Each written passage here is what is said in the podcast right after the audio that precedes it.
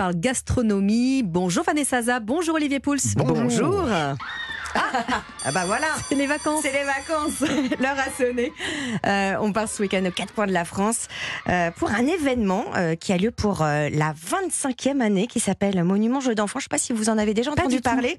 En fait, ce sont les centres des monuments nationaux qui organisent ça. C'est une sorte de, de journée du patrimoine avec des activités donc Mhm. pédagogiques ludiques pour les enfants. Les parents, évidemment, peuvent les accompagner.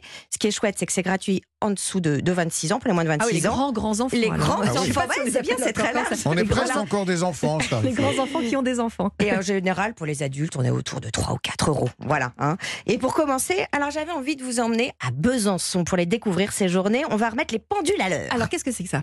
Alors Besançon, euh, je ne sais pas si vous savez, c'est la capitale Bien sûr. du temps. Oui. hein, la capitale de, de l'horlogerie. On va remonter un petit peu les aiguilles du temps. 200 ans, il y a 200 ans à peu près, les horlogers suisses fuient leur pays à cause du chômage et ils créent en 1793, eh bien la, la première manufacture d'horlogerie. Il faut savoir que ce savoir-faire est classé UNESCO. Et donc évidemment, dans cette ville, euh, il y a plusieurs spots qui sont consacrés euh, donc à l'horlogerie. Le musée du temps qui Mhm. renferme le fameux pendule de Foucault, Bien sûr. évidemment. Et puis euh, l'horloge astronomique qui est l'une des plus sophistiquées de France, les amis, comme Beauvais, celle de Beauvais. Et celle-ci se trouve dans le clocher de la cathédrale Saint-Jean. Et c'est là que vos enfants ont rendez-vous ce week-end. Alors qu'est-ce qu'on leur prévoit justement? Alors des contes en balade chez Dame Horloge. C'est-à-dire qu'à travers ces contes, ils vont pouvoir apprendre énormément de choses. La complexité du mécanisme, euh, il y a quand même 30 000 pièces. Euh, L'horloger qui l'a créé, cette horloge, eh ben, il s'appelait Véridé. Alors ça, ça ne, ça ne s'invente pas. Et ils vont découvrir aussi l'histoire du temps à travers le monde. Parce que quand on regarde l'horloge, on aperçoit des petites illustrations de certaines villes euh, du monde. Et à une heure de la journée, évidemment, bah, elles, se mettent, elles se mettent à vivre avec des petits automates, puisque c'est une horloge universelle qui indique l'heure des cinq continents. Je ne sais pas s'il y a des coucous partout, mais euh, aux quatre coins du monde, voilà. Et ça depuis le 18e quand même. Alors hein. il y a quand même des, des nouveaux monuments qui participent, des nouveaux entrants comme on dit? Allez, trois coups de cœur. En Occitanie, l'abbaye de Beaulieu en Rouergue, euh, qui permet de découvrir bah, toute la richesse de cette abbaye. Il y a une collection d'art moderne assez exceptionnelle. Ils le font à travers des ateliers euh, autour de la nature, des couleurs.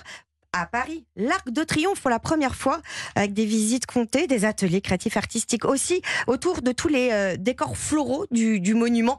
Euh, origami, Ah, pop-up, ça, ça va être Ouais. chouette. Et puis en Camargue, les tours et remparts d'Aigues-Mortes, euh, qui organisent une visite clownesque pour découvrir euh, la tour de Constance. Je mettrai tout sur le, le site, hein, de toute façon. avec euh, quand même un, un- deux sites internet, Beaulieu en Rouergue avec plein de tirets.fr, Paris Arc de Triomphe.fr et effectivement on retrouve tout ça sur euh, europe 1.fr. Vous allez dans la petite, le petit onglet Paris, euh, les balades, les balades. Olivier, on va rester dans le thème de l'enfance avec euh, Mais pas que. le Mais plat régressif par excellence, c'est le steak haché. Bah oui, c'est vrai c'est vrai que c'est pas que pour les enfants, le steak on- ben, on, on fait des steaks hachés à ses enfants, puis on se dit, euh, quand, on, finit, le- achète quand pas. on finit leur assiette parce qu'ils n'ont pas tout mangé, c'est quand même vachement bon Ben le oui, steak haché. c'est vrai, moi, ça m'est arrivé. hein. On n'y pense pas assez. Et c'est vrai que mieux vaut un bon steak haché qu'un steak euh, tout court euh, de moyen. Ouais, ouais. Bon, c'est vrai que de tout temps, les hommes ont cherché à, attendre- à attendrir la viande. Le steak haché, c'est comme ça le, le concept. Ouais. Alors les tartares, par exemple, ils mettaient le- le- la, la viande sous leur selle de cheval euh, Ah, pour, pour- pour, pour l'attendre. Les, les oui, c'est ce qu'ils faisaient. Ah, Les Romains, ils faisaient déjà aussi des, Rien de, à de voir la avec le viande. tartare. On a parlé des Alors, les tartares. Qui ont euh, inventé le steak tartare Voilà. en quelque sorte. hein.